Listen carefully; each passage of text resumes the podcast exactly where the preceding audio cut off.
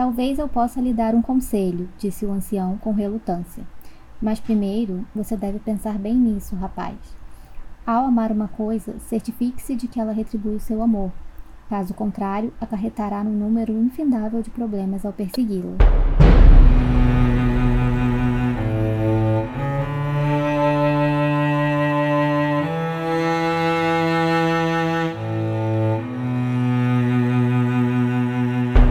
Pessoal, vocês estão ouvindo o 75 episódio dos Quatro Cantos, o podcast de releitura da Crônica do Matador do Rei do Patrick Rothfuss. No episódio de hoje, que se chama O Nome da Lua, a gente vai comentar os capítulos 88 e 89 do Temor do Sábio. Eu sou o Arthur Maia, estão aqui comigo a Rayane Molinário. Oi, oi, gente, tudo bem? Breno Bastos. E aí, galera, tudo bom? E a Daphne Mendes. Olá, pessoas. Esse é o nosso último episódio de 2023 e aproveitando então esse momento, né, para agradecer todos os nossos ouvintes que tiveram com a gente durante esse ano. Foi o ano que a gente mais lançou episódios de todos.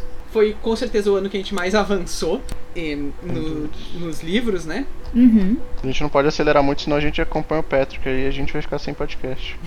a gente começa a inventar a história e dar ruim que nem com Game of Thrones. É a gente verdade. vai ter que recomeçar, a gente vai com volta pro primeiro. Quem sabe a gente começa a fazer que nem Game of Thrones, vamos começar a cortar umas partes desse livro agora, antes de acabar mesmo. e aí depois a gente vai inventando. Aí a gente faz o, o, a releitura do terceiro livro já. É, é. isso aí. E eu tinha mais alguma coisa. Ah, sim, e agradecer também tanto o Breno quanto a Daphne que se juntaram a nós durante esse ano, que também foi uma grande adição. Estamos muito felizes. E aí? Prazer, meu. Os nossos outros três integrantes não puderam estar aqui conosco hoje. O Bruno e a Júlia quase conseguiram estar aqui, mas daí a, a energia lá tá oscilando demais, né? Então eles ficam um pouquinho com internet, um pouquinho sem internet, e não, não ia rolar. Mas a gente. Processar a Enel, né? Processar a Enel lá, não sei se é Enel pra eles. Provavelmente eu não, não é sei. Enel lá, né? Mas eu, eu até tô me perguntando se o Eduardo Leite deu uma passada no Distrito Federal, porque isso explicaria muito, porque por onde ele passa acaba a luz. Acho que ele tá rodando o Brasil, né? Se é querendo fazer a campanha dele É. pra, pra presidente, né? Boa sorte pra todos. Que Deus, como diria o saudoso Eduardo Cunha, que Deus tenha misericórdia dessa nação. Outra coisa sobre o nosso fim de ano é que a gente vai tirar umas fériasinhas. Principalmente no mês de janeiro, né? Esse é o nosso último episódio agora em dezembro. Durante o mês de janeiro a gente não vai gravar episódios, mas a gente vai voltar no fim de janeiro comemorando os 5 anos do nosso podcast. O aniversário mesmo é no dia 29 de janeiro, que vai ser uma segunda-feira. Então eu não sei se a gente vai fazer na segunda mesmo ou no fim de semana que antecede. A gente ainda tá conversando sobre isso. Mas a gente então vai voltar com um episódio ao vivo, uma live, portanto, falando do livro novo, The Narrow Road Between Desires. Ih, livro bem- novo, entre aspas. Livro do Bast aí. Animação. Exatamente. Que já não basta, né? Já não aí. baste. Mas é, então a gente vai. Vamos voltar em janeiro e aí começar então o que talvez seja o último ano de releitura do Temor do Sábio, porque faltam bem poucos episódios se a gente parar pra pensar, né? Esse já é o episódio 75. A gente só tem mais 25 episódios. Passou tão rápido. Pô, mas a gente tá um pouquinho coisa da metade do livro, ainda tem bastante coisa. Tem, tem. É, tem, tem uns 40% ainda desse livro. Ah, mas depois ainda tem a música do silêncio, a, a árvore reluzente não faz mais sentido fazer releitura considerando que agora tem uma versão maior, né? Mas dá pra fazer a releitura do. Verdade. Eu acho que isso é uma discussão pra gente fazer também. É. É. Ah, hoje a gente faz também, né? A gente vai enchendo até o cara lançar o livro. Sim, da- quando a gente chegar mais ou menos daqui uns 3 anos, a gente vai estar. Hoje a gente vai discutir as listas de supermercado do Patrick Rothfuss. É, a gente vai ver os, os jogos que ele tá jogando na, lá no, na Twitch. Esse aí eu não quero, não. Eu acho que é melhor a gente ficar com aquela ideia de inventar. Vamos inventar as teorias, colocar as teorias lá. Eu final. acho também. Acho que essa é a nossa, nossa melhor. A gente termina com um fanficão, assim. É, é isso aí, apoiado, apoiado. Vai, vai ser melhor do que Game of Thrones. Com certeza. Sem dúvida. É, Game of Thrones era uma série tão legal, mas acabar daquele jeito é triste. Deu um trauma, né, nas pessoas. Eu já estava imunizado quando Eu também, então. Eu já tava com várias vacinas que, na verdade, foi, foi os anticorpos que Game of Thrones mesmo me deu. Mas eu, eu comecei a assistir depois, eu assisti, tipo, sei lá, anos depois. Eu assisti, acho que foi ano passado com a minha esposa. Nossa, coitado. Certeza é Eu maior. não, não acompanhei nada. Devia ter nos perguntado ainda. Mas a série é legal, pô, vale a pena, só o problema é o final. Eu assisti quando tinha acabado de sair a primeira temporada, e a primeira temporada é muito bem adaptada. Então eu fiquei com a expectativa lá em cima, e aí foi só decaindo depois da terceira, eu Uhum. acho. É, é, e mais mais do que bem adaptada, ela é boa. Tipo, Sim. se não existisse Uhum. livro, ela seria muito boa. Sim. Também, né? Como ela continua sendo, mas tipo, ela é boa por si, assim. E depois é umas loucuras. É, mas é Mas aquela, aquela luta no escuro, o, o Arthur, dá uma tristeza aquela luta no escuro lá. Olha até hoje. Nem ninguém viu. cara. Não Ninguém viu, veja! Eu, eu fiquei com raiva, eu fiquei com raiva, eu, eu fiquei assim, não é possível, velho, a minha televisão tá com problema. eu, fiquei, eu, eu fiquei colocando problema na televisão, aí depois eu fui pesquisar na internet, todo mundo reclamou, eu falei, não é possível que os caras acharam que valia a pena lançar um episódio daquele jeito. Não, pra mim, É. E- Eles acharam que muitas coisas valiam a pena, né? Viram Fernando Pessoa demais, mas. Não, tipo assim, o problema, o, o- maior problema do episódio não é nem o enredo, é como os caras fizeram a luta ali, tudo no escuro. Parecia que tava com. abaixou ali o gama tudo no Não, mínimo. pra mim foi, foi pior o fato de que passaram todas as temporadas até ali falando The Winter is coming. E aí preparando pra É. chegar o inverno. E aí o inverno finalmente chegou. Foi uma lutinha que terminou em uma noite. E o episódio anterior foi um, um episódio razoável, que teve um pessoal ali discutindo do o drama que era, o fato de que todo mundo ia morrer. E ninguém morreu. Uhum. Ninguém de importante morreu. É isso. Morreu a Liana Mormont, pô, a personagem mais importante da É, série. tá. Uma pessoa importante Não morreu. foi nesse. É, bom, a gente super deu spoiler aí pra quem não viu Game of É, Thrones, né? Mas talvez seja melhor cortar essa parte. Eu acho Ah, que mas meio pô, que. cara, depois de tanto tempo, você não viu Game of Thrones até agora, acho que não é pra você. Eu acho que nem deveria ver, porque a gente tem que salvar as pessoas desse final aí que todo mundo tá É, não, Eu, eu queria perguntar pro Arthur, eu comprei o primeiro livro, vale a pena começar a ler? Com certeza. Pergunte pro Arthur e pra Rayane, não sei se leu também, mas começa Eu li. agora. Já devia ter começado. Breno, é, Breno pode sair do podcast agora, vai lá ler. É. Quando terminar, tu volta. Breno não vai participar do episódio de hoje, ele tem um compromisso. Mas sim, pensa se você vai estar disposto a esperar por outro livro enquanto espera o Patrick terminar. Porque esse também não tá terminado, né? É, Falta dois ainda. Eu- eu- só vai pra... ser- vai- mas pelo menos eu vou ter tempo, que, tipo assim, vai ser alguns anos pra, ler, pra eu ler tudo, porque é um montão de livro. sim, sim. Aí é eu, cons eu, eu, eu consigo fazer com que eu, eu preencha esse espaço vazio do Patrick com outro espaço vazio. Talvez. Exatamente, é tipo um esquema de pirâmide. Pode dar certo. Ou você pode ficar com um vazio duplo depois. Não, É. mas depois que, que tu acabar esse aí, daí a gente vai te dar a Green Bone Trilogy pra ler, que é essa da leu Oh, também. sim, muito boa. É, essa aí tem, tem fim. Uhum. Bom, vamos falar do que a gente tem que falar. Eu queria lembrar também que vocês podem ser nossos apoiadores e apoiadoras no Catarse, em catarse.me barra quatro cantos, e aí participar do nosso grupo no Telegram, receber marca-página, bloquinho e outras coisas afins, e de vez em quando participar aqui do podcast com a gente. Então fica aí o nosso muito obrigado para todos os nossos apoiadores e apoiadoras, especialmente agora que a gente tá fechando aí o ano de 2023, foi um prazer contar com todos vocês aqui conosco. Muito obrigado, Thiago Caires, Alessandra Alves, Leon Marques, Breno Bastos, Rebeca Aires, Wagner Augusto, Rosane Alves, Eduardo Iago, Ana Raquel, Daphne Mendes, César Catizani, Erison Godoy, Bruno Vieira, Renan Rebeck, Vitor Gabriel. É isso aí. Uh, De nada. Galera. Muitíssimo obrigada. Eu não vi que tava terminando a lista e daí eu, eu li num fôlego assim, e daí não tinha nada depois. Que... Daqui a pouco vai ter um montão de gente que vai ser meio inviável ler num podcast só. A gente faz um episódio especial pra leitura. É isso aí. Agradecimentos. Bueno, vamos lá então. Capítulo 88 se chama Escutar. Esse capítulo começa com o Kvof e o Tempe voltando ao acampamento, logo depois daquela conversa que eles tiveram no capítulo anterior sobre a Letânia e tal. E eles chegam no acampamento e tá todo mundo estranhamente de bom humor. E com comida, né? Porque o Martin conseguiu caçar alguma coisa. Uhum. Uhum. Todo mundo fica feliz de barriga cheia. Claro. É um bom jeito de. Inclusive queria agora, porque eu tô com fome. Feita a comidinha lá, a janta deles e tal, era o momento então da Esp continuar a história do Jax, né, que ela tava contando, do Jax, que ela tava contando dois capítulos atrás, que foi interrompida porque o Dedan é um mala. É triste. A história retorna então com o Jax. Logo depois de ter ganhado a aposta contra o Latoeiro, ele ganha todas as coisas que o Latoeiro tem e dá a casa em troca, né? E Nossa, aí eu queria comentar uma coisa aí que a gente já tinha falado em dois episódios atrás sobre todo mundo não maltratar um latoeiro. Uhum. E, e aí vai ser um pouquinho de spoiler da história, mas o que acontece com o Jax, né, o Jax, é meio que se a gente for levar em relação ao culto que eles têm com o latoeiro, né, meio que pode, será que o latoeiro meio que, sei lá, é, como é que se fala? Putz, agora me fugiu a palavra, mas o latoeiro fez alguma coisa de mal pra ele, por, pelo que ele fez com o latoeiro, assim, meio que foi uma, por causa do que ele fez mal com o latoeiro, vai acontecer isso com ele? É, mas ele meio que fica bem, né? Entre aspas.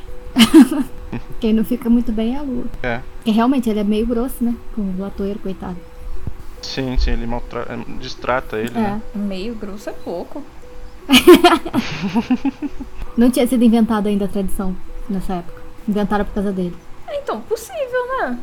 Ah, vai que mais alguém distrata um atoeiro e resolve ir perseguindo outras coisas do universo. A Esp, né, começa, volta a contar a história do, do latoeiro com o Yax, né, que ele ganhou uma aposta e ele vai e fala que ele quer tudo que o latoeiro tem, aí ele pega todo o que tem, tudo que tem lá nos, nos embrulhos do burrinho dele, né, e pega todos os embrulhos, tem um, um embrulho que tem é, coisas mais simples, tem outros, outro, embrulho, outro embrulho que tem coisas mais fantásticas e tem um outro embrulho pequenininho que tem uma casa que pode ser dobrável, Mas né? E tem mais outras coisas dentro dessa Não, casa, mas né? aí- demais.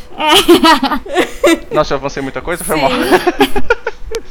Ele vai descobrir ainda o que que tem. Nesse capítulo mesmo, mas mais pra frente. Mas é isso, né? Uhum. Tipo, ele pega tudo que era do cara e fica a mula dele pra ir atrás da lua. Então ele vai, vai, vai. Dá a entender que passa vários anos, né? É, tava não dá a entender, não. botava- Fala explicitamente que ele passa dias depois, meses depois, anos andando Sim. obcecado atrás da lua. Aí bota o óculos dele de vez em quando pra ver. Né? Uhum. Porque ele não fica direto, né? Enfim, não sei. Mas de vez em quando ele bota o óculos e enxerga a lua e fica mais obcecado ainda e vai nesse rumo dele aí de ir atrás. Será que esse óculos tem alguma coisa de encantado? Que quando ele coloca ele, ele enxerga de uma forma diferente? Eu acho que ele só enxerga, mas. Não sei, né? Nunca sei. Era só míope. E naquela época era fácil de seguir a lua porque ela tava sempre cheia. Então sempre estava completamente visível. E aí ele foi nesse rumo dele aí, entre becos e vielas, rainha da favela. É, Toda e aí vez- chegou até nessa, nessa floresta aí que ele encontra um cara, né? Um senhor que ele descreve como sendo é, um homem com uma barba cinza longa e com uma roupa cinza, né? Uma capa e tudo mais, mas era careca. Enfim, faz a descrição dele lá do, do cara que a gente já imagina aquela figura também bem estereotipada de fantasia, né? Pelo menos eu imagino, automaticamente. Eu fico imaginando como se fosse o Elodin. Não, Eu não, consigo, eu não Elodie não, consigo é imaginar velho. o Elodie.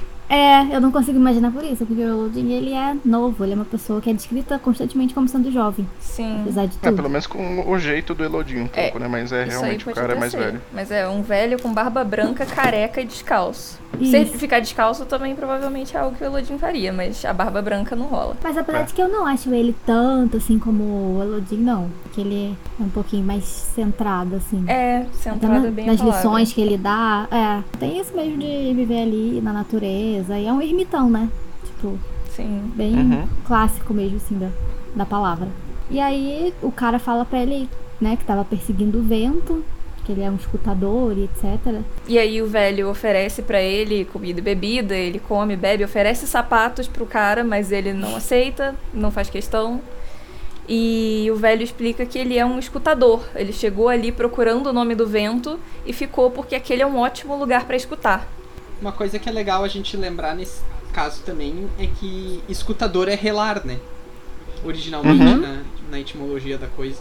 É verdade, né? Exatamente. Quem foi que tinha falado isso daí? Foi o, o cara do dentro do arquivo, né?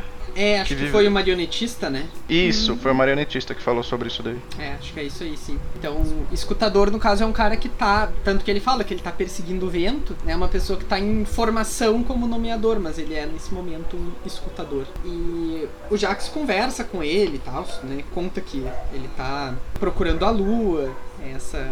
essa ele não fala nessas palavras, mas é a obsessão dele, né? É a única coisa que pode fazer ele feliz e tal. E aí o cara até comenta que Ele meio que fala, tipo, ah, isso é fácil, aparece aí todo dia. Sim. Daqui a pouco ela tá aí. É só olhar pro céu, só que você vê ela. Mas quando ele entende efetivamente qual que é a questão, daí ele percebe que não é um amor passageiro, assim, não é uma paixãozinha, né? Ele vê que é um é realmente é uma obsessão e ele não acha legal como qualquer pessoa sã, né? Sim. Era de se esperar, né? E aí Ele, vai lá. é, o Jax pergunta o nome dele e ele diz que não pode dizer, senão ele estaria sob o poder do Jax. Uhum. que é uma, uma informação que o Jax até então não tinha, né? A princípio ele não, nem sabia qual é que era isso aí de nomes e nomeação e tal, mas ali ele É verdade. ele entende isso. Uma outra coisa que esse ancião comenta com ele, né, é que ele deveria garantir que a Lua ame ele de volta, né, ao, ao querer conquistar, ao querer ter a Lua para si dessa forma, na verdade ele deveria estar procurando saber se a Lua re retribui o amor dele, né, ao invés de, uh... enfim, ele, ele basicamente diz que ele deveria escutar o que a lua, a posição da lua nessa situação toda. Sim, não só querer impor aquilo que ele quer. E nessa hora o Dedan ouve desamparado e faz aquela cara de tristeza porque ele não sabe se ela ama de volta, ele acha que a Esp não ama de volta. Parece um cara que a gente conhece aí, né, que não que sabe, mas não sabe, que conhece, que gosta de uma moça chamada né? Dena, né? pois. Mas é diferente, eu acho. Eu acho que a postura do Kvolf é bem diferente em relação a, a de... Ah, sim, não, tá. No caso Dedan e Esp, sim, é mesmo. É.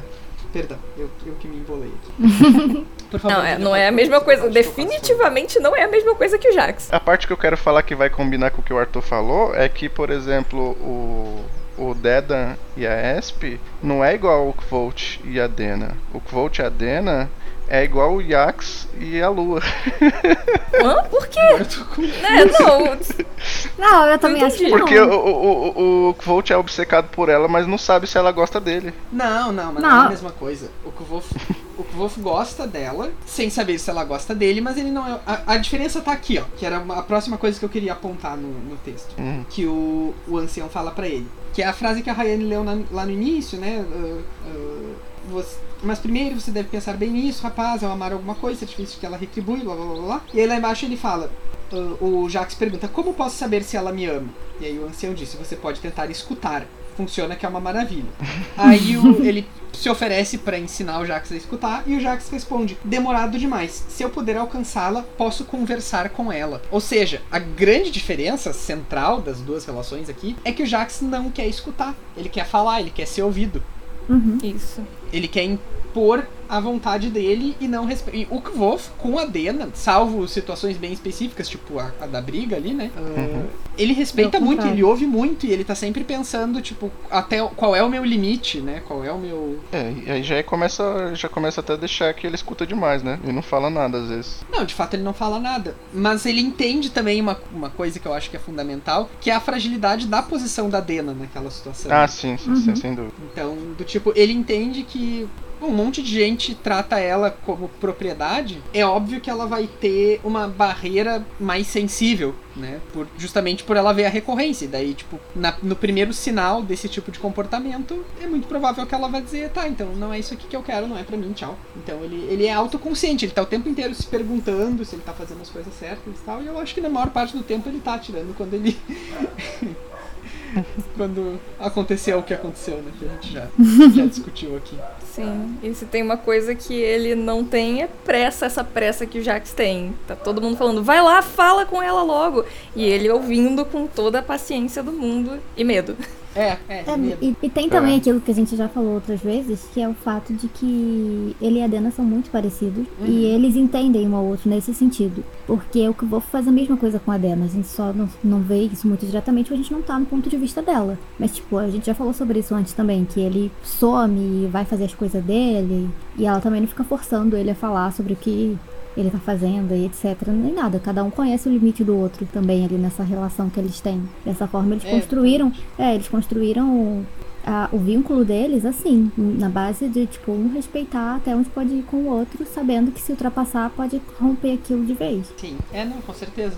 Por isso que eu, eu acho que Esp e Dedan é bem mais parecido nesse sentido, porque os dois, tipo, a gente não conhece muito de nenhum dos dois, né? Mas o que a gente tá vendo é exatamente essa esse momento, assim, do será e agora, até onde que é o meu limite e tal. É engraçadinho. Uhum. Uhum. Sim. É, só sei que vai ser muito legal, finalmente, quando eles tiverem um relacionamento dele, né? Porque, pelo que o Volt do presente contando a história, eles são amantes e provavelmente deve ter chegado no momento deles ficarem juntos, né? Hã? Eu torço. N não sei. é, Ela não... também.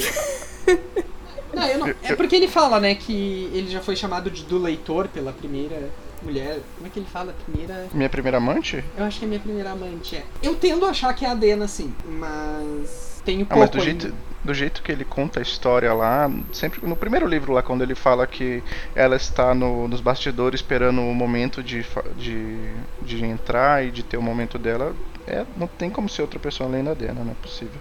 Não, eu acho que não também, mas veja, quando, sempre que, que essa discussão acontece, eles fal, ele fala em a mulher. A mulher tem um papel, não sei o quê. O, é quando o Divan fala, né? Ah, me, eu ouvi dizer que teve uma mulher e o Wolf não deixa ele falar nada sobre o que teve. Uhum. Uhum. Então, assim, a parte de consumar efetivamente um relacionamento durante algum tempo, pra mim ainda tá em aberto. Mas vamos voltar pra história?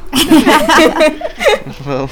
Bom, então ele diz que dois anos é tempo demais pra ficar aprendendo a ouvir e aí o, o velho diz pra ele que ele precisa então fazer a lua ir até ele, porque ele não vai conseguir chegar até a lua. E ele pergunta o que o Jax tem pra oferecer. E o Jax diz que o que ele tem pra oferecer é o que ele tem nas bolsas. E o velho, tipo, não é bem isso que eu quis dizer, mas tá, vamos dar uma olhada. E aí, dentro dessas bolsas, as primeiras duas, né, são sacos cheios de coisa que não interessa muito. E o terceiro saco, o Jax nunca conseguiu abrir. E aí, o ancião toma da mão dele e diz: Daqui que eu, que eu sei que tô fazendo. E era um saco aberto com nomeação, né? Era um nó ali que o cara bateu um papo com o nó, o nó se desfez e tal. Porque o Jax tinha tentado de tudo que era jeito violento, né? Ele tentou arrancar, ele tentou rasgar, morder. Cortar com a faca. É. E nada funcionava. Mas com um jeitinho, né? É, eu acho muito interessante que o Eremita consegue abrir pedindo desculpa e falando, ele não vai fazer de novo, abre por favor. Eu não sei Era se só isso é uma palavra mágica. alegoria pra nomeação, mas é é tão respeitoso. Me lembra a Auri. É, né? Aham, bah, sim. Sim, exatamente pedir o com que a Auri faz, jeitinho. né? É. Sem dúvidas. Se o que eu vou pedir com jeitinho, talvez ele consiga, o coach, né, no caso. Consiga abrir a caixa dele um dia. É, será que ele tentou? A Será que ele pediu por favor? Boa pergunta. Provavelmente não, porque ele não gosta de pedir. Bom, dentro desse saco tinha três objetos. Uma flauta de pedra, que logo a gente vai descobrir que ela atrai coisas, atrai coisas relacionadas ao som que ela faz, ao som da, da música que é tocada, algo do tipo. Um pedaço de madeira, que o ermitão vai explicar pra ele que é uma casa dobrável. Eu tinha uma casa dobrável quando eu era criança, que era aquelas barraquinhas do Gugu, sabe? Ah, eu também tinha. Nossa, era muito difícil de dobrar. É, o Jax também acha essa difícil. Sim, sim, realmente. A gente entende Te o entendo. sofrimento dele. É, e ela tinha que caber dentro de tipo uma maletinha. Era tipo uma bolsinha de pano, assim, redondinha. E tinha que dobrar a barraca do jeito que ela coubesse dentro daquilo. O Arthur, de 6 a 8 anos, talvez nunca teve esse. A Daphne, Esse- a Daphne de 30 anos tenta colocar uma barraca de camping dentro do trocinho em que ela deveria ficar, a bolsa que ela devia ficar, e é um desastre. Sim. Passo por isso uma vez por ano também. Ahn, Por isso que eu não acampo. É, Eu desisti. especificamente pra não, botar, pra não guardar a barraca. Não, tem algumas razões, mas essa é uma das razões pelas quais eu desisti. O terceiro objeto é uma caixa de metal. E o ermitão que todos os objetos gritam, né? Tipo, no sentido de que se tu sabe ouvir, tu vai ouvir que esses objetos eles estão. Eles têm algo especial sobre eles, né? Sim, enquanto o Jax tá decepcionado porque ele esperava joias pra poder dar pra lua, o Ermitão tá lá vendo o quanto o quão são especiais esses três itens. Exato. O, o único que o Jax gosta é a flauta, né? Porque ele teve um momento, tipo a gente teve com a barraquinha do Gugu aqui, que foi tentar. eu tinha uma flauta quando eu era criança. Mas ela quebrou. Bom, a partir daí, o Jax diz que é com. O Jax concebe todo um plano de como atrair a lua, tendo esses objetos em mãos. E ele vai embora. O ermitão até tenta dizer pra ele, né? Tipo, calma aí, cara. Ele não, Não ouve. Fica pelo menos uns dois meses pra aprender a ouvir um cadinho. Vai, vale a pena. Mas como ele já não ouve de início, ele de fato não, não deu bola. Ele estava obcecado, né? Então ele foi diretamente pro alto das, da montanha mais alta e começou a desdobrar a barraquinha do Gugu dele. Essa casa dobrável, segundo a, a ESP, né, que é a história aqui, ela não fazia sentido. Né? Ela era arquitetonicamente estranha. Os quartos, um- num dos quartos às vezes era dia e no outro era fim da tarde. As escadas eram horizontais. Era uma doideira. Sim, e assim, basicamente fala que talvez ele tenha se apressado, talvez se descuidado, porque ele achou que ia montar rápido, mas o tempo foi passando, a lua já tava aí subindo e ele queria terminar logo pra poder já subir na torre mais alta e falar com a lua. Então talvez seja porque ele se apressou, ou talvez seja só porque ele não tem sorte, mas saiu tudo uma bagunça. Alguns cômodos não tinham teto e o céu tinha estrelas desconhecidas, isso é bem interessante. E aí ele usa a flauta pra tocar uma musiquinha e chamar a lua. E ela vem. Aqui, essa é uma das grandes questões que eu tenho, porque eu sempre tento, tendo a ler essa história como que ela é, né? Que é um mito. Mas eu tenho muita dificuldade de entender se a lua aqui ela tá personificada, se ela. Porque, né, ela tem mãos, por exemplo, e Sim. Eu sempre imagino igual no Stardust. não sei. Nunca viu esse Stardust? Como assim? Mas Stardust é uma estrela, né? É uma estrela é, que é vai... uma estrela. É, é um romance entre um cara aí e uma estrela cadente. Que loucura. Mas é, a É- estrela é o fica né, realmente na forma de uma mulher. É, isso. Ah, sim, sim, sim, sim. Faz sentido, é mais ou menos como eu imagino também. Tá. É. É. eu sempre fico oscilando entre as duas coisas, assim. Tem um momento que fala que ela passou a mão pela cintura dele. Então, realmente, assim, parece estar no formato de pessoa. É, é que eu, é nessa hora, na primeira vez que fala que ela tem, tipo, mãos e braços, eu imaginei, tipo, a lua com os bracinhos. Eu também! Mas, enfim, aparentemente ela está personificada, ou não, né? Talvez ela seja só a lua com os bracinhos. Mas ela chega lá, eles batem papo, o Jax conta de toda a história de vida dele, explica que ele é muito apaixonado por ela, etc, etc, etc. E aí, eventualmente, ela diz que ela precisa ir embora, mas ele começa a insistir, né? Tipo, ele precisa dela pra ser feliz, ele não consegue ser feliz se ela não estiver ali. Sim, ele oferece a casa pra ela, diz que lá tem céu suficiente pra ela, um céu vazio, que é todo dela. E ela pode escolher se ela quer que seja inverno ou primavera, porque em um cômodo é inverno, em outro é primavera, tudo que ela quiser. E ela diz: Não, só toca a flauta pra mim que eu sempre vou voltar pra te visitar, eu só não posso ficar. E pra ele isso não é suficiente, né? Ele Uhum. E aí ele diz pra ela que ele ofereceu três coisas pra ela, que foi um- uma canção, um lar e o coração dele. E que ele pede em troca três coisas. E a Lua fica tipo, beleza. E a primeira ele queria que a Lua tocasse nele, pega na mão dele e tal. Depois ele queria um beijo. E aí ela vai lá e dá um beijo nele. E aí a terceira coisa, quando ele pede, ela nem assimila direito, porque ela tá achando que é outra coisa, né? Ela começa com tipo um corpo encosta em outro corpo. e aí ela, Então, isso- daí ela Estava com que- outras intenções. Isso aí é. Eu só, só nessa leitura que eu prestei atenção que ela pensou que ele queria outra coisa, né? Sim, Eu não, eu não tinha percebido. e achou bem legal. Ela É, e ela tipo, tava ali, "Ah, safadinha. E ela diz que o nome dela é Ludis. Com isso, tendo o nome dela, conforme o ancião tinha contado pra ele, ele usa da- do fato de ter o nome dela pra tentar prender o nome dela dentro da caixinha de metal. E ao fazer isso, ele tem poder sobre ela. Né? Ah, só que ele não consegue capturar o nome por inteiro, seja porque ele é apressado, seja porque ele é azarado, seja pelo que for, ele não consegue. Então ele só consegue capturar um pedacinho do nome da Lua, o que faz com que a Lua sempre tenha que voltar pra ele, mas ela nunca esteja sem inteiramente Totalmente. com ele, né? Ela não tá sobre. E é, par- é por isso que a Lua tem fases. Isso explica a Lua mudar de forma, porque às vezes ela tá mais com ele, outras vezes ela não está com ele. Eu fiquei com uma dúvida nisso tudo, que é ela dá o nome dele, né, dela, que é Ludis, mas o que ele não conseguiu pegar inteiro é Ludis mesmo? Tipo assim, esse é o nome inteiro dela e ele não conseguiu pegar esse nome inteiro? Ou o nome dela é mais longo que isso e Ludis é só o que ele conseguiu entender? A verdade, da, pelo menos da forma que eu interpreto isso daí, não seria nem a parte do nome, mas o, poder sobre o nome, sabe? Tipo assim, ele entendeu o poder e ele guardou o poder que ele tem em relação ao nome dela na caixa, só que ele se atrapalhou e não conseguiu guardar o por completo, entendeu?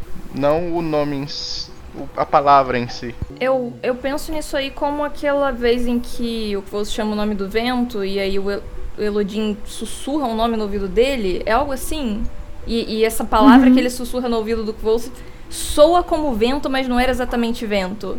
Eu penso em algo parecido, que tipo, Ludes é como a gente entenderia pela audição mesmo, mas tem algo a mais dentro disso que foi o que o Jax tentou pegar na caixa. É, e é o que ele não quis aprender, né? Tipo, ele não quis ouvir. É, o centro da história dele inteiro é ele não querendo escutar nada e só fazer o que ele acha que, que dá, porque ele consegue. Então, também o, o próprio ermitão lá tenta ensinar pra ele, ele não quer, ele não tem paciência, então muito provavelmente eu, eu tendo a pensar como a Daphne. Ele, o, o nome tá aí, mas ele também não consegue compreender totalmente e ele nem consegue ter poder totalmente sobre ele, porque ele não tem nem treinamento necessário. E uma coisa que eu acho interessante é que quando a Espe termina de contar a história, ela deixa em aberto, né? Tipo, ah, se ele conseguiu ser feliz com isso ou não, só ele sabe. Porque no final da história, a moral da história dele, né? Se fosse uma história moral assim, seria tipo, ah, ele tava procurando a felicidade e ele botou na cabeça dele que a felicidade dele ia ser a lua e tal. E no final ele consegue capturar essa parte dela. Mas se ele se satisfez com aquilo ou não é algo que a gente também não sabe. Bom, a história acaba e todo mundo gostou, todo mundo elogia, principalmente o Deda. O Deda, inclusive, disse que ele acha que a Esp devia contar essa história para as filhas dela. Tem uma história boa demais pra se perder. E a Espin Rubesce. Ela entendeu da forma que, que a Lu entendeu. Ele tá dizendo, primeiro vamos garantir que essas filhas existam. Ahn, e, mas o que eu acho interessante aqui é que a Esp fala que a mãe dela contava a mesma história igualzinha todas as noites e que tem uma espécie de ritmo pra história, né? Que a Esp consegue reproduzir do início ao fim, que nem a música da Feluriana, que o Dedan ouviu. Oh, é verdade. Sim, faz sentido. né? Então, se essa história ela vem das instâncias superiores, assim, talvez exista mesmo essa parte intuitiva, né? Só vai, assim. Apesar desse bom momento que eles repartiram, essa foi a última noite pacífica que eles tiveram, porque no dia seguinte estava todo mundo estressado, o Dedan queria que eles desistissem da busca, o Temp foi tomar banho pelado perto da Esp.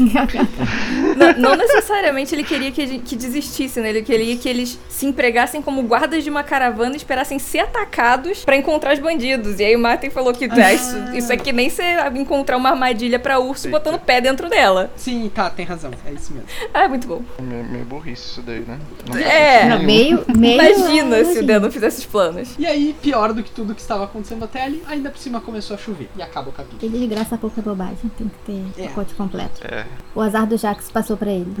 E pra gente tentando gravar esse episódio, É pra entrar no clima. Já faltou luz aqui, já faltou luz pro Bruno, pra Julia. Já deu problema no microfone. Não tava funcionando. O Tá dando certo. Tá tentando entrar aqui no escritório. Tá, tá, tá funcionando, tá funcionando. Capítulo 89 se chama Perdendo a Luz. A chuva seguiu por pelo menos mais quatro dias e com isso o bom humor de todo mundo foi só por água abaixo. Né? Eles já nem contavam mais história ao redor da fogueira. O Martin ficou doente, o pão molhou e o Dedan, em vez de comprar comida, ele comprou bebida e chegou super bêbado e tal. O Wolf jogou a bebida dele fora depois que ele dormiu e ainda deixou a garrafa ali pra mostrar que Quem manda, né? quem é que manda exatamente. E aí no dia 29 da busca deles, o Kvof já tinha voltado da, da busca por pistas super mal-humorado e tal.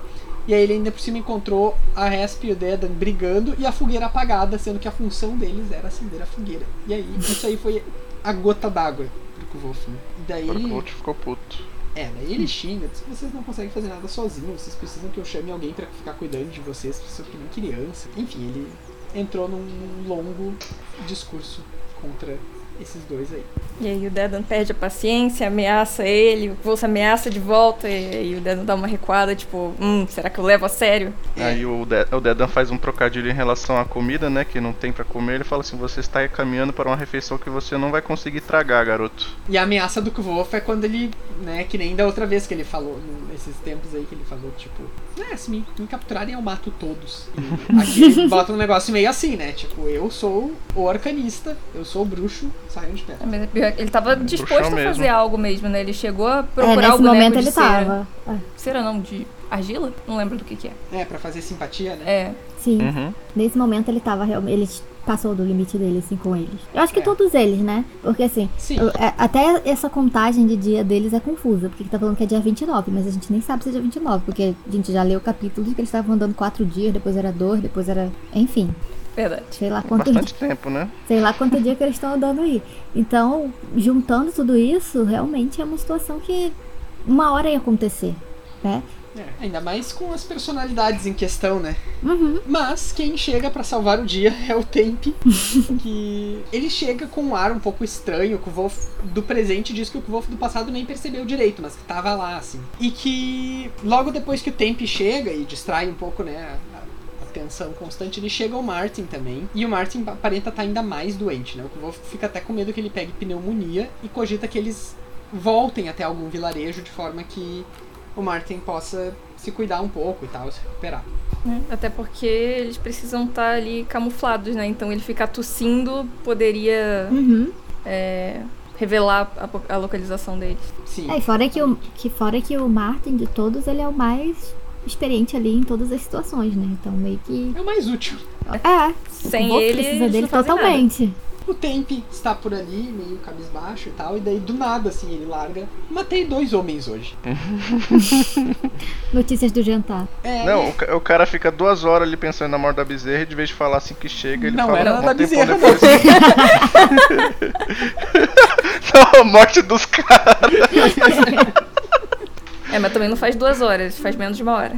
é, vamos ser Mas se, justos, se- né? se- não, mas se fosse, se fosse eu, pelo menos no lugar do tempo, eu ia sair correndo pro, pro acampamento pra falar pros caras, porque, tipo assim, se ele matou dois caras ali, pode ter gente perto. Eles estavam correndo perigo, né? Sim, mas ele tava assimilando ainda, assim. Essa é a conclusão que É. eles chegam também depois, né? Mas. Windows Vista. ele- É o jeitinho É, dele. é introspectivo. O Temp eventualmente fala que ele foi atacado por dois caras que desceram né, de uma árvore, tá, aparentemente estavam escondidos. E de fato, como a Daphne falou, fazia menos de uma hora. O Martin tinha passado por lá e não tinha visto os caras, então eles não estavam esperando há tanto tempo assim. Mas isso aí é a pista que eles precisam pra a partir daí, então, enfim, e rastrear os bandidos, né? O Wolf decide que ele, o Martin e o Temp é que vão atrás, e o Dedan e a Esp tem que ficar. Aí tem O outra Dedan, briguinha. é, o Dedan não gosta disso, não acha legal não, mas o Wolf diz pra ele que é uma ordem. E aí, pelo menos nesse momento, ele não retruca, né? Nesse É. momento. Também você não dá muito tempo pra ele retrucar, já vira e sai andando. Mostrando quem é que manda. É o bichão mesmo. Mais alguma coisa antes dos spoilers? Eu não. É, acho que não. Pra mim também não.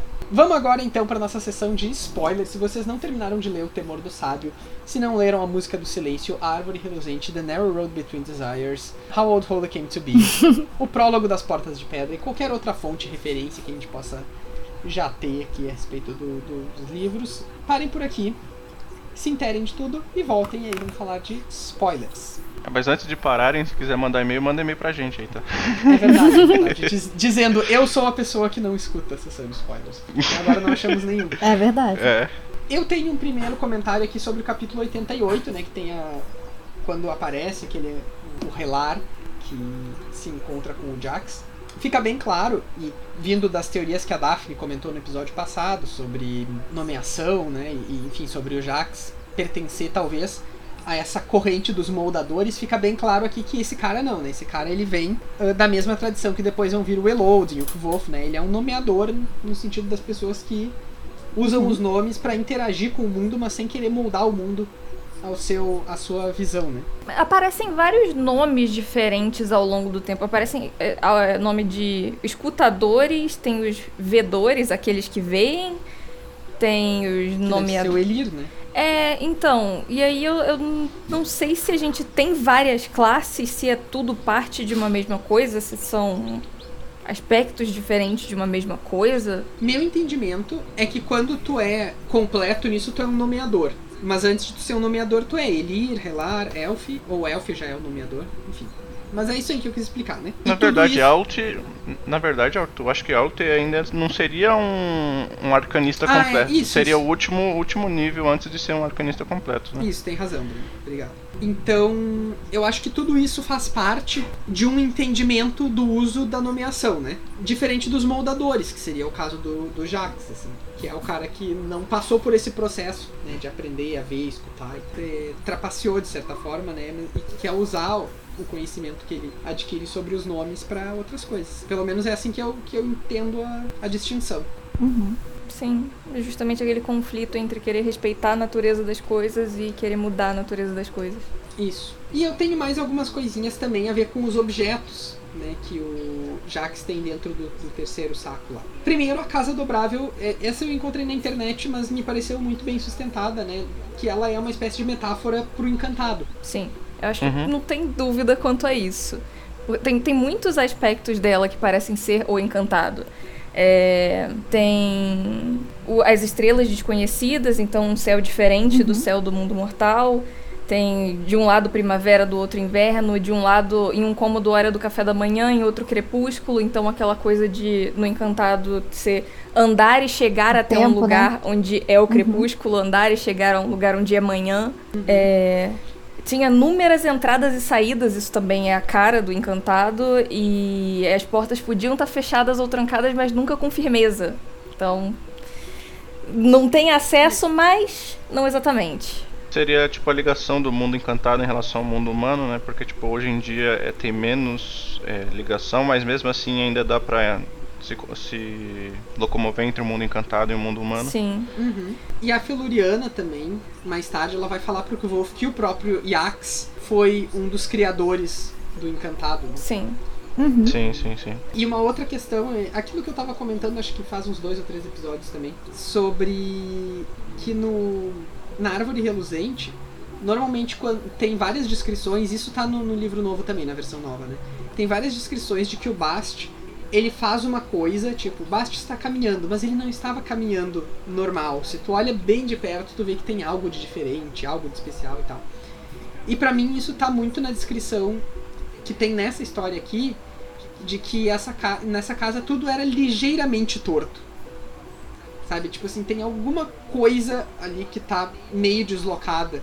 Essa história toda é uma alegoria para a história de como o Yax roubou a lua e gerou a Guerra da Criação, né? E a razão pela qual eu fiquei interessada naquela pergunta de quem é a mãe da Esp é que a gente, assim, tá, ele, o Wolf não vai para aquela região, então ele não conhece as histórias daquela região. Só que essa não é uma história daquela região, pelo visto, porque senão o Dedan ou o Martin poderiam conhecer. Então é uma história sobre a Guerra da Criação e a gente só tem três personagens, três outros personagens que contaram histórias sobre isso, que foi Scarpe, Feluriana e a Shein, que são três personagens muito importantes, muito grandes. Então por isso eu fiquei com essa questão de, tá, então quem será que é a mãe da Esp? Será que isso tem alguma relevância? Mas também pode ser só um jeito que algo que talvez passar, resolveram deixar essa história rolando transformando ela em algo alegórico? Pode ser também, mas eu achei uma pergunta interessante. Talvez ela tenha até alguma ascendência demriana, né? É, ela é loira, né? Zadem... Ela é loira, é. Zademiriana é tudo loiro. Faz sentido, né? Ela pode ser descendente de uma outra tribo que não seja do, do Temple, É. né? Tribo não, como é que se fala? De um outro povoado, né? Uhum. É.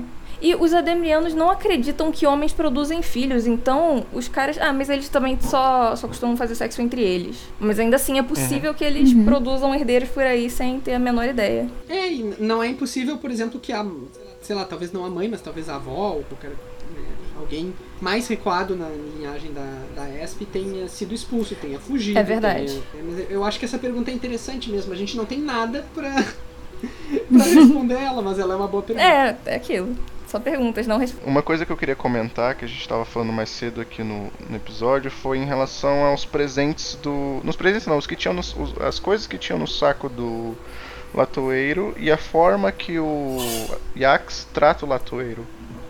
Pois é, a gente meio que já ficou claro que não se trata mal um latoeiro, ninguém trata mal o latoeiro, ninguém rouba ele, ele tipo é como se fosse algo sagrado no mundo do Volt, né? E a forma que o Yax trata o latoeiro, pegando tudo que ele tinha, até o burrinho e, e as coisas que, que tinham nos, nos sacos, é, não, não foi legal. É, e também a forma que ele trata o, o latoeiro também não foi legal. Então, uma coisa que eu tava pensando, será que o, o fato do Yax depois se atropelar e não conseguir é, cap- captar o no- capturar o nome da lua dire- direito e também é, ele sempre se dando mal, não conseguindo fazer as coisas direito nesse percurso desde quando ele pega as coisas do latoeiro mais pra frente, será que não tem alguma coisa relacionado? Pensando na alegoria, eu acho que essa coisa de tratar mal um latoeiro pode ser uma referência a fazer uma coisa que gera consequências muito ruins. Que poderia ser falar com o Ktei. Uhum. O, Sim, o Bast sim, fala sim, sim, que, que o Yax falou com o Ktei antes de decidir roubar a lua. Então pode ter sido isso, tipo, é uma referência. O que que, o que que a gente tem de referência no mundo mortal de algo que causa consequências terríveis? Tratar mal um latoeiro. Então pode ser que nem seja realmente um latoeiro. E é engraçado essa parte, né, do, do Ktei, porque a única pessoa que a gente vê ele falando na história é o ermitão lá. Uhum. E é meio que quem, assim, bem sem querer, é quem dá a ideia pra ele de, de como pegar a lua, né? É, mas quem deu o poder pra ele de pegar a lua, que foi que, os itens dentro do saco, foi o, o latoeiro. Latoeiro. Quem, aí uma outra pessoa É, eu tô falando em relação à pessoa que ele fala antes de pegar a lua. E nesse caso, Ah, tipo, que é o Ktei. E aí, nesse caso, que, na história que a gente ouviu, foi o ermitão. É. No caso.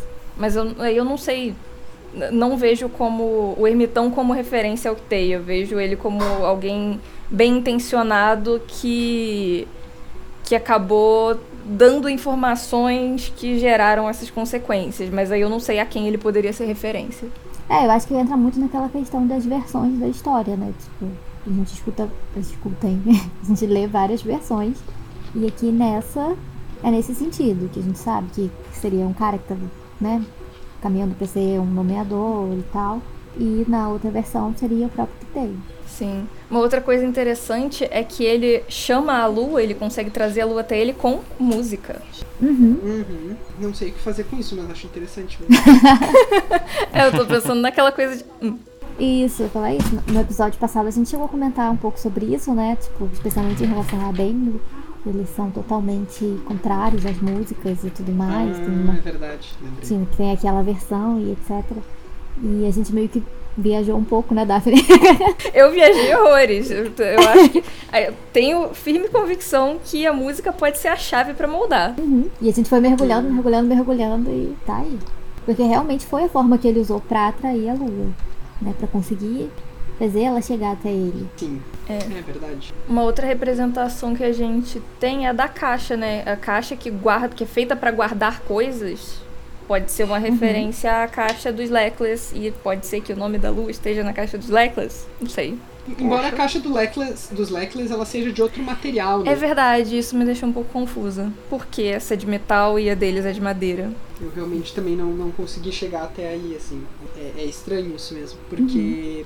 Bom, Jax, Jax, né, tem, tem muita, muita possibilidade. E acho que até vocês comentaram isso no outro episódio, né? De ser um, um descendente dos próprios Leclerc, ou que venha de Luckless, né? Sem sorte. Sim. Enfim. Mas a pró- o próprio nome Jax, ele lembra Lek, Lek, sei lá, qualquer coisa assim. Esse J aí que vira um I em outros casos, tipo Yex.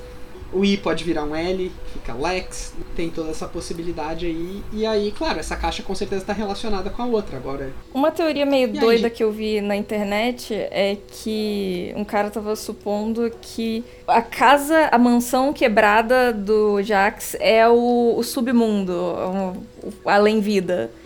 E que ele teria trocado, que ele seria em Cannes, ele seria o, o chefe do submundo e ele teria trocado o submundo pelo poder de, de chamar a lua.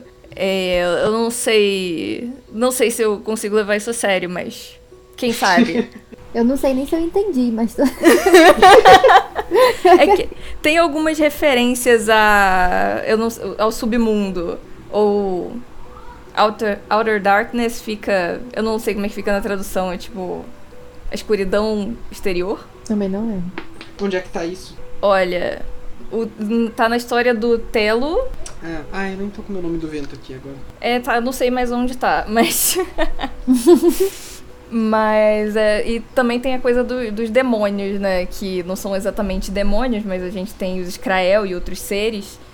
E esse cara também supôs que isso seria que uma referência dentro da história a os Skrael, a esse tipo de demônios, entre aspas, poderia ser aquele soldadinho que você faz, faz andar e que talvez o, o Yax tenha criado essas coisas no submundo e depois elas se soltaram.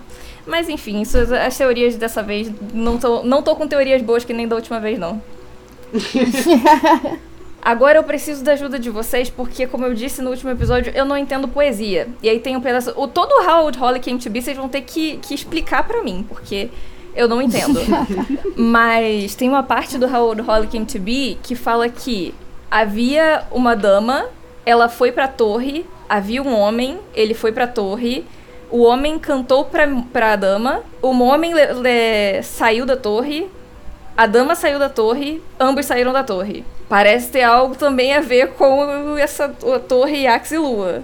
Mas. É, mas também, mas também faz, um, é, pelo menos pra mim, né? Faz uma relação muito direta aos próprios pais do Cavô, de certa forma. Oh, é verdade. Ele Então, conquistou ela com de- música, né? Isso. E aí roubou ela do, do castelo da família. E roubou não, né? Entre aspas, porque ela foi com ele, mas a gente sabe como a história meio que é contada, né? Então. Ah, faz, faz anos que eu não leio esse, esse conto aí, eu vou ter que reler, porque realmente. Mas assim, se a gente pensar no, no Yax e na Lua como sendo meio, não sei, antecessores, né, do, da família Lackless, e, né, e do próprio Kuvov, a própria história dos pais deles faz eco com a, a lenda, né? Então, assim, seria mais um, um ponto, eu acho, assim, pra teoria. É verdade. Meio que a história se repetindo, né? Uhum. Bom, a gente quer ouvir vocês, o que vocês acham das teorias das mais esquisitas, das menos esquisitas. Entre em contato com a gente pelas nossas redes sociais e fala aí, Rayane, quais são, então? Então, vocês podem mandar e-mail pra gente lá no podcast osquatrocantos.gmail.com na página do Facebook, que é Os Quatro Cantos, e aí lá tem o link pro grupo também. Pelo Twitter, que é arroba os quatro numeral cantos. E no Instagram, que é podcast os quatro numeral também cantos. Então, no, no e-mail e no Facebook é tudo por extenso, e no Twitter e no Instagram o 4 é numeral. E aí vocês podem aproveitar esse espaço e mandar mensagem pra gente. Perfeito, então. Lembrando também que vocês podem nos apoiar no Catarse, em catarse.me barra 4 cantos. A gente volta ano que vem. Primeiro vai ter o nosso especial de 5 anos, no finalzinho de janeiro, e em fevereiro a gente volta com o episódio 76, no qual a gente vai discutir os capítulos 90, 91 e 92 do Temor do Sábio. Até mais! Tchau, gente. Até lá. Até. Tchau.